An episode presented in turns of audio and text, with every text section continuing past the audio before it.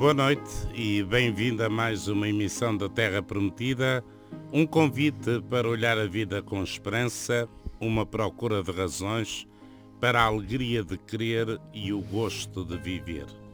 Eu sou o Padre Jorge Duarte, comigo está também o José Luís Moreira.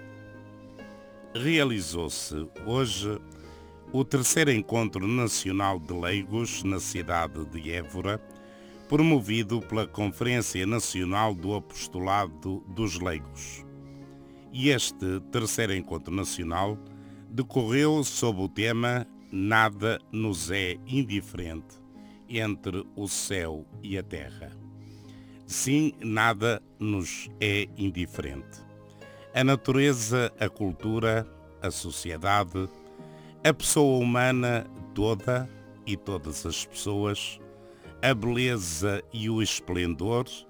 o mal, a miséria e a dor, o bem e o amor. Foram muitas as intervenções e foram mais de mil leigos presentes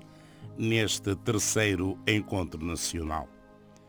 Encontros nacionais de leigos que se iniciaram em 2013 em Coimbra, onde esteve em análise o tema Cultura do Encontro na Igreja e no Mundo Contemporâneo, a que seguiu um segundo encontro na cidade do Porto, sob o tema Recolocar o Homem no Centro da Sociedade, do Pensamento e da Vida, e que hoje teve o seu terceiro encontro, a partir do tema, como há pouco referia, nada nos é indiferente entre o céu e a terra. E a propósito deste terceiro encontro de leigos que hoje se realizou, com o cônego Rui Osório, desafiei-o a falar esta noite sobre o lugar dos leigos na sociedade e no mundo, a sua vocação, qual a sua missão específica, o que se deve entender por leigos, uma conversa que certamente não vai deixar de acompanhar até muito perto da meia-noite. Cono Rui Osório, muito boa noite. Muito boa noite. Vamos então falar do lugar dos leigos na Igreja e no mundo. E, antes de mais, começamos pela própria palavra em si, que muitas vezes a utilizamos para uh, significar o não saber. É da nossa linguagem comum dizer mais ou menos isto, bom, eu sou leigo nessa matéria como quem diz, eu não sei nada dessa matéria. Ora, quando se eh, fala de leigos na igreja, não estamos propriamente a falar de pessoas ignorantes que não sabem ou que não mandam. Estamos a falar da grande parte do povo de Deus. Sim, de certeza. Eh, e havia uma outra expressão mais interna na igreja que era um pouco negativa, nós, para chegarmos à, compreensão de quem são os leigos, os batizados, homens ou mulheres, jovens ou adultos ou idosos, todos são discípulos de Cristo, filhos de Deus e animados pelo Espírito, eh, estão na igreja ou devem estar a corpo inteiro com a sua vocação e a sua missão. E então na igreja, o estatuto deles, eu sou desse tempo, era muito definido pela negativa, são os não padres são os não consagrados. São aqueles que são tudo, mas uh, só se identificam em comparação com os outros e não pertencem à hierarquia, não têm um exercício hierárquico sacerdotal e ordenado ou então de consagração religiosa a representar na Igreja. Ora, essa definição pela negativa torna menos importante a grande porção do povo de Deus que são na Igreja os leigos que na sua identidade batismal, na sua identidade cristã, tem vocação própria e tem uma missão que corresponde ao desempenho do testemunho que eles dão do Deus vivo, quer na igreja, quer na sociedade. E fazem-no não por condescendência ou com permissão da hierarquia,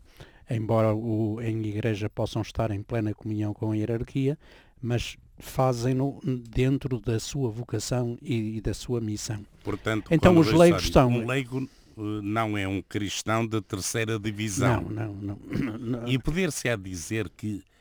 eh, tal como há vocação para o sacerdócio ou para a vida consagrada, há também uma vocação laical. Sim, que a vida do sacerdócio, como a vida dos consagrados, nos institutos masculinos ou femininos, desde o Papa sucessor de Pedro, passando pelos bispos sucessores do Colégio Apostólico, pelos presbíteros cooperantes imediatos nas igrejas locais do respectivo bispo, até ao testemunho dos institutos religiosos e institutos seculares de consagração, são todos eles, tal como os leigos, a sua identidade, a sua raiz, o seu fundamento é serem batizados. Portanto, os leigos definem-se como homens e mulheres batizados, no que significa sacramentalmente a filiação divina, filhos e filhas de Deus, significa no discipulado serem discípulos de Jesus Cristo e, e, para dar testemunho do Cristo morto ressuscitado, e são, obviamente, na sua dignidade batismal e cristã, na sua vocação e na sua missão, assistidos e dinamizados pelo Espírito Santo da verdade e da consolação. Portanto, na sua raiz ontológica, na sua raiz fundadora da nossa identidade cristã de todos, os consagrados, o, os sacerdotes, os leigos, todos nós temos um ponto de partida comum, é sermos cristãos, sermos batizados. E os leigos eh, pouco mais têm do que isso, mas têm uma particularidade que é complementar e que estabelece a riqueza da comunhão eclesial, eh, exercida sinodalmente e em corresponsabilidade, quando têm voz e vez e quando não são pessoal menor, da terceira divisão como tu chamavas, não chamemos à vida cristã um campeonato onde das diferentes ligas ou as diferentes divisões dos clubes entram, eles, eles estão a corpo inteiro na igreja, com uma vocação muito bem definida e com a missão que devem assumir, quer pessoalmente, quer comunitariamente, quer na sociedade, quer na igreja. E eu diria que se quisermos estabelecer a prioridade na vocação laical dos leigos batizados, homens e mulheres, desde as crianças aos mais idosos, se quisermos estabelecer o característico sua, do seu testemunho, da sua missão assumida realmente na Igreja e na sociedade, eles estão mais presentes no mundo que na própria Igreja, estão mais fora de portas do, da Igreja, Igreja não só como povo de Deus até às periferias, mas Igreja também edifício, eles, embora eles frequentem os templos e as igrejas onde celebram a sua fé, onde alimentam a sua fé com a palavra de Deus e com o corpo e o sangue do Senhor Jesus e onde fazem um exercício comunitário de comunhão eclesial com toda a hierarquia e com toda a realidade da Igreja, a sua atividade específica é um mundo de realidades terrestres ou temporais. É o mundo do casal, se a sua vocação é casar-se, não é obrigatório, as pessoas podem optar pelo, pelo celibato ou ficar na sua condição de solteiras, não, ninguém é obrigado a casar, mas uma grande maioria casa, uh, depois constitui família, o casamento não é só para a procriação e para criar família, mas é natural que um amor verdadeiro e uma verdade amorosa entre o casal seja fecundo, não só biológico como espiritual. A complementaridade pode ser o núcleo familiar, mais alargado ou menos alargado. Depois é a sua vida profissional,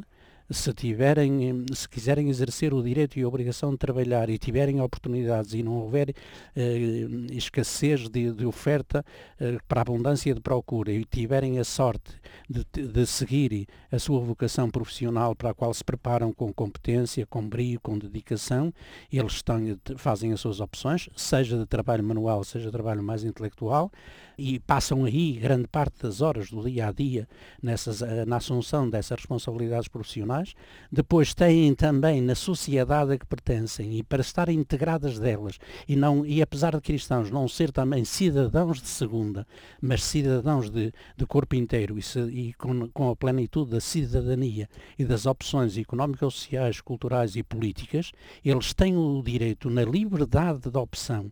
que não ofenda a sua consciência e que de escolher as estratégias, os planos ou a organização cívica e política como muito bem entender. A igreja, a igreja não tem, nem sequer para os leigos, que a secularidade, o testemunho nas realidades temporais lhes compete, não tem um modelo, por exemplo, político-partidário de como é que deve ser governada uma sociedade. Portanto, ficam livres, na sua liberdade como cidadãos, cidadãos de corpo inteiro, de fazer as suas opções.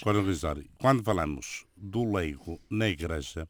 falamos de um conjunto de responsabilidades que os leigos uh, devem ter. Uh, às, vezes não, são... às vezes, desculpa lá, não falamos tanto como devíamos falar. Certo. Uh, e há uma certa menos apreço pela confirmação da vocação e da missão dos leigos na própria Igreja, e na variedade dos serviços que a Igreja tem para procurarmos todos não só alimentar a nossa fé, celebrar a nossa fé e viver e testemunhar a nossa fé, mesmo no plano estritamente eclesial interno, digamos, da, da Igreja constituída, nós devíamos sublinhar muito mais a importância da vocação e da missão dos leigos. Desculpem esta parte, porque eu sou muito sensível a isso, porque às vezes temos uma mentalidade de suspeita e uma mentalidade inibidora do reconhecimento efetivo da voz e da vez, da vocação e da missão dos leigos na Igreja. Na Igreja, estamos a falar, e depois Perfeito. vamos falar da sociedade e no mundo. Na Igreja. E eu ia pegar nesse assunto para dizer que penso que, de algum modo, temos feito algum caminho nesse aspecto. Porque há coisas que nós, os padres, não estamos com formação, não temos formação para fazer. Imagino questões da gestão, mesmo questões ligadas a ministérios como a música, a catequese, as obras, a manutenção. Portanto, há um conjunto alargado. Então de, a vida conjugal, a, a vida, vida familiar, conjugal, o, as preparações para o matrimónio, eh, o acompanhamento de casais. A educação dos filhos. É a educação dos filhos. Portanto, há um campo muito largo para o trabalho e para o apostolado dos leigos dentro da Igreja. Mas, apesar de tudo, eu penso que aí já temos feito algum caminho. E eh, já não é novidade vermos eh, leigos assumirem a gestão dos centros sociais paroquiais, de outras obras ligadas à Igreja, à frente de, de, movimentos de pastoral familiar, etc. No, no setor do ensino. No setor do ensino, pronto, um vasto campo. Mas fico com, apesar de tudo, a ideia que muitas vezes, quando falamos de leigos comprometidos, de algum modo reduzamos esta expressão, eh, como o Papa Francisco há pouco afirmou, àqueles que trabalham em coisas dos padres. Sim. Há uma certa elite uh, laical que muitas vezes se aproxima muito da elite clerical. E, falamos de leigos estão. comprometidos como aqueles que trabalham nas obras da igreja, nas coisas da paróquia ou da diocese. Mas, meu caro amigo, além do mais, estão clericalizados. Estão clericalizados. Até têm os tiques dos sacerdotes, os tiques, tudo. As palavras, as palavras os vícios, exatamente. E, eh,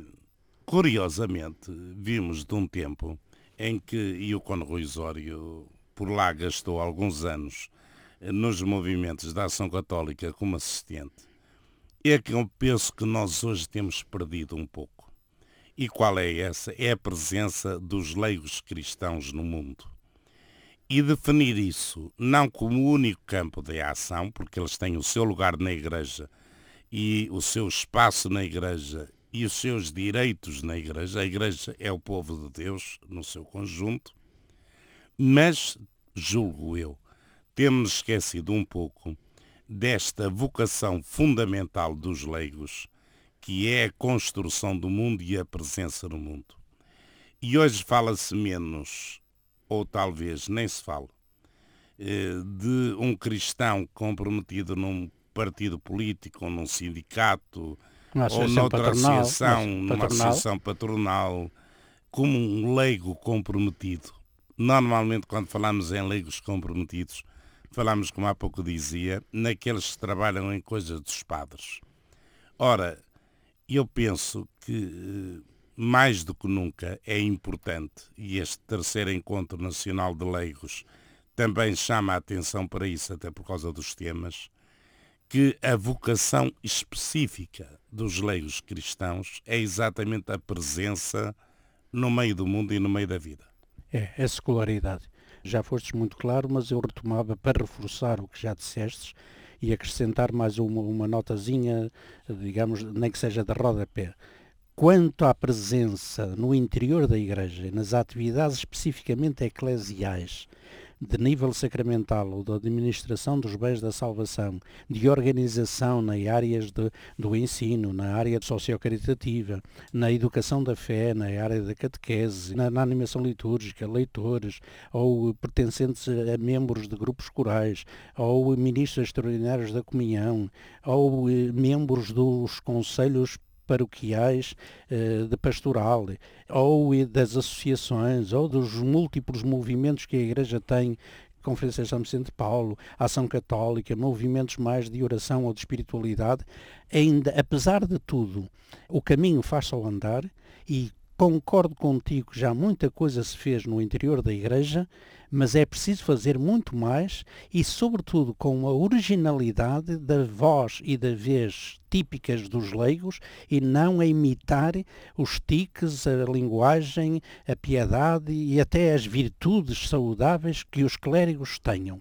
sejam os, os, os presbíteros, os sacerdotes, sejam os mundos do, dos consagrados, eh, sejam os diáconos agora permanentes, os leigos têm que ter a sua distinção e a sua identidade, mesmo no interior da igreja. E, o, e não me digam que não há que fazer para os leigos, que é tudo eh, clericalizado Há muito que fazer no campo da educação da fé, no campo da animação litúrgica, no campo de, da educação cristã, no campo do, do, do sociocaritativo, no campo de ter voz e vez na planificação pastoral através dos conselhos paroquiais eh, de pastoral, etc. Há muito, e, de, e da, da, multiplicidade de movimentos mais espirituais ou, ou mais ativos que a Igreja tem, os leigos têm um campo vastíssimo desde que os padres e os outros responsáveis na Igreja não os bloqueiem, não lhes diminuem o seu estatuto, gostem de os ouvir, gostem que eles sejam ativos e não sejam apenas consumidores do sagrado. Agora, a segunda vertente, e aí estou plenamente de acordo contigo, e valho-me da minha experiência de ter sido mais de 30 anos assistente da Ação Católica, e eh, sou já filho de uma mãe que foi uma grande militante da Ação Católica, portanto eu, eu costumo dizer que já nasci na Ação Católica,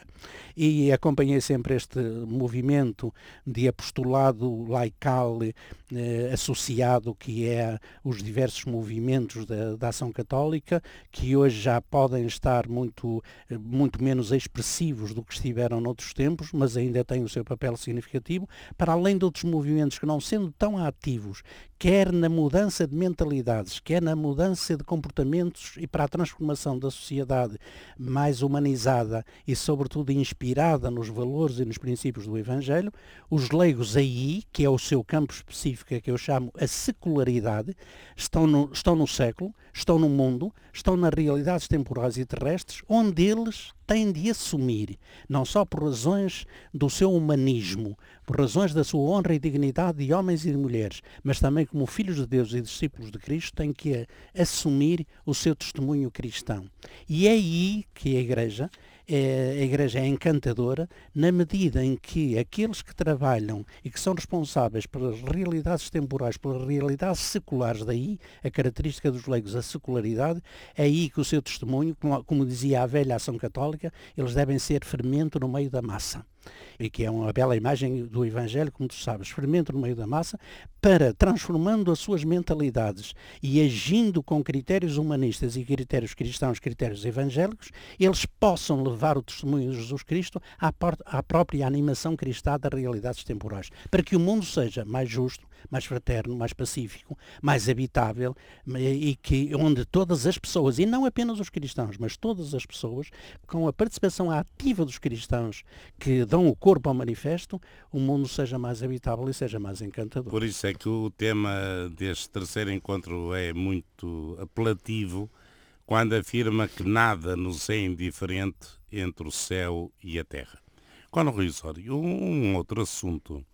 sobre isto dos leigos e a propósito deste encontro, que eu muitas vezes penso, é alguma fragmentação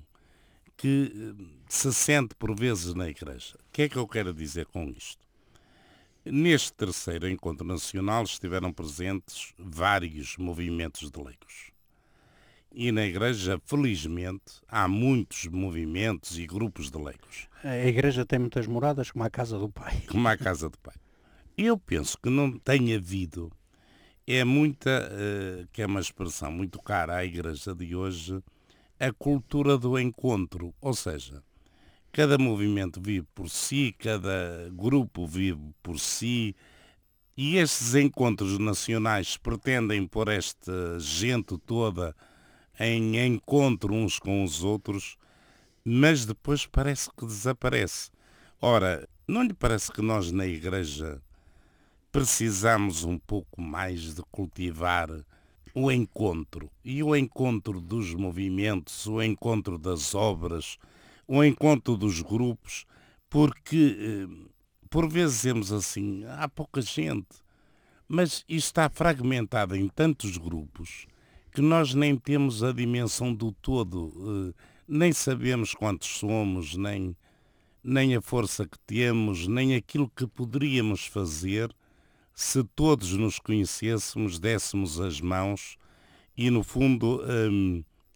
remássemos para o mesmo lado e para o mesmo porto. Era preciso salvaguardar na Igreja uma, eh, eu estou de, plenamente de acordo com a, palavra que escolhestes do encontro, já, lá, já vou também fazê-la minha e, e, em sintonia com eh, o, o peso e, e, o valor que lhe atribuístes,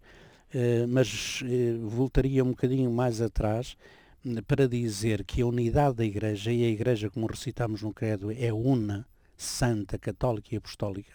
e começando pela unidade, essa unidade não deve ser indiferente nem negar a diversidade. Que a Igreja tenha no seu seio muitas modalidades de encontro, por exemplo, para os leigos, para desenvolver a sua vocação e a sua missão, com movimentos mais de caráter espiritual, com movimentos que assumem o compromisso, por exemplo, da transformação sociocaritativa, de ir ao encontro dos mais carenciados, dos mais pobres, de a quem é preciso anunciar o reino de Deus e ajudá-los a humanizar as suas vidas. Que a Igreja tenha uma dimensão mais de ensino de educação cristã, seja não só no ensino privado, como complemento do ensino público de, de, uma sociedade como a portuguesa organizada e a Igreja tem um contributo precioso nesse campo, seja no, numa, no ensino especificamente cristão, a catequese e outras modalidades de movimento, é preciso nós aceitarmos a diversidade dos carismas, isso são carismas, são jeitos, são qualidades, é dar o corpo ao manifesto, é pôr a render os talentos, outra expressão muito evangélica, onde as pessoas, quantas mais forem unidas no essencial, sejam diversas nos seus testemunhos e nas suas realidades concretas. Uma coisa não nega a outra. Junto à tua bela escolha da palavra encontro, duas palavras complementares. Eu diria que, a propósito mesmo deste Encontro Nacional dos Leigos que se realizou hoje em Évora e que já tem antecedentes de dois encontros que já citastes aí, na introdução, eu diria que é importante que na Igreja, como nos testemunhos da vocação que se processa nas realidades temporais na sociedade portuguesa, os leigos não só se encontrem e encontrem na diversidade das vocações e dos ministérios que a Igreja oferece, encontrem-se inclusivamente com os seus pastores, com os seus bispos, com os seus padres, com os diáconos permanentes, com os institutos religiosos e haja uma cultura de encontro, haja uma cultura também prática e funcional de comunicação, ou, ou seja, não, não haja apenas aqueles que ouvem e aqueles que dão ordens, mas haja voz e vez para todos, além de ouvir, saber ouvir os outros e respeitá-los na sua, no seu testemunho bem diferente e bem diverso. Portanto, um, uma cultura de comunicação. E para quê? Para atingir um, um terceiro ponto como ideal. É para estabelecer uma comunhão da Igreja una e diversa, ou apesar de diversa, unida,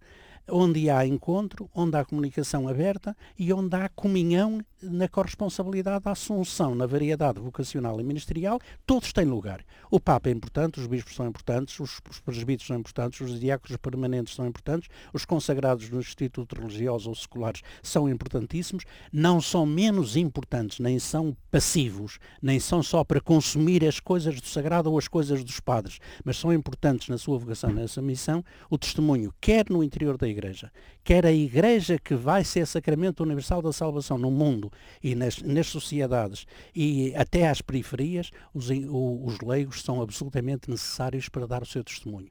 Aliás, há situações, muita, é preciso ressalvá-las, porque muitas das vezes foram os leigos que asseguraram a sobrevivência da Igreja. Eu vou-te contar um testemunho que acompanhei muito de perto por uma razão uh, afetiva, digamos assim. O caso de Moçambique, quando foi da transição da antiga colónia para a independência, e logo naquele processo de guerra civil e revolucionário, e, e queira Deus que, que Moçambique não esteja de novo às portas de uma possível, e oxalá que não aconteça, guerra, guerra civil, civil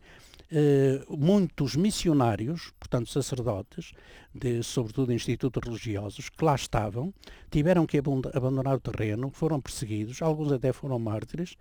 e, eh, e na, quase na clandestinidade, e às vezes com perseguição e com incompreensão de uma sociedade que chegou a sonhar em ser uma sociedade comunista, marxista, leninista e etc.,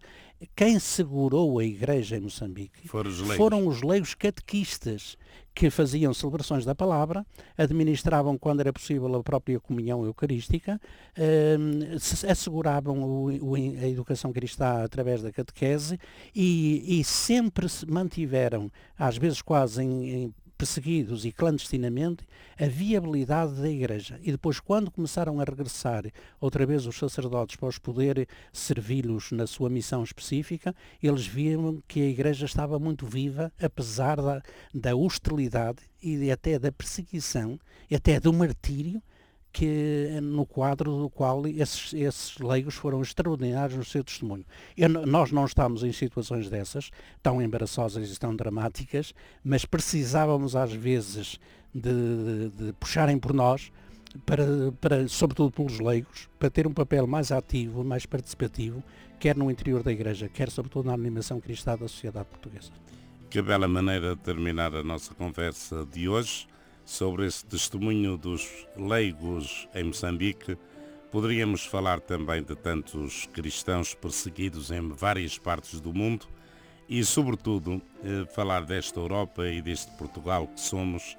onde não há perseguição religiosa, mas há aquela atitude de indiferença, eh, de mornice, que abafa o ardor e o vigor do testemunho cristão no meio da vida e no meio dos homens e que desafio importante para os leigos de hoje. Cono Ruizório, boa noite. Muito boa noite. E Terra Prometida fica por aqui. Regressaremos no próximo sábado a esta mesma hora. Até lá, em meu nome, Padre Jorge Duarte,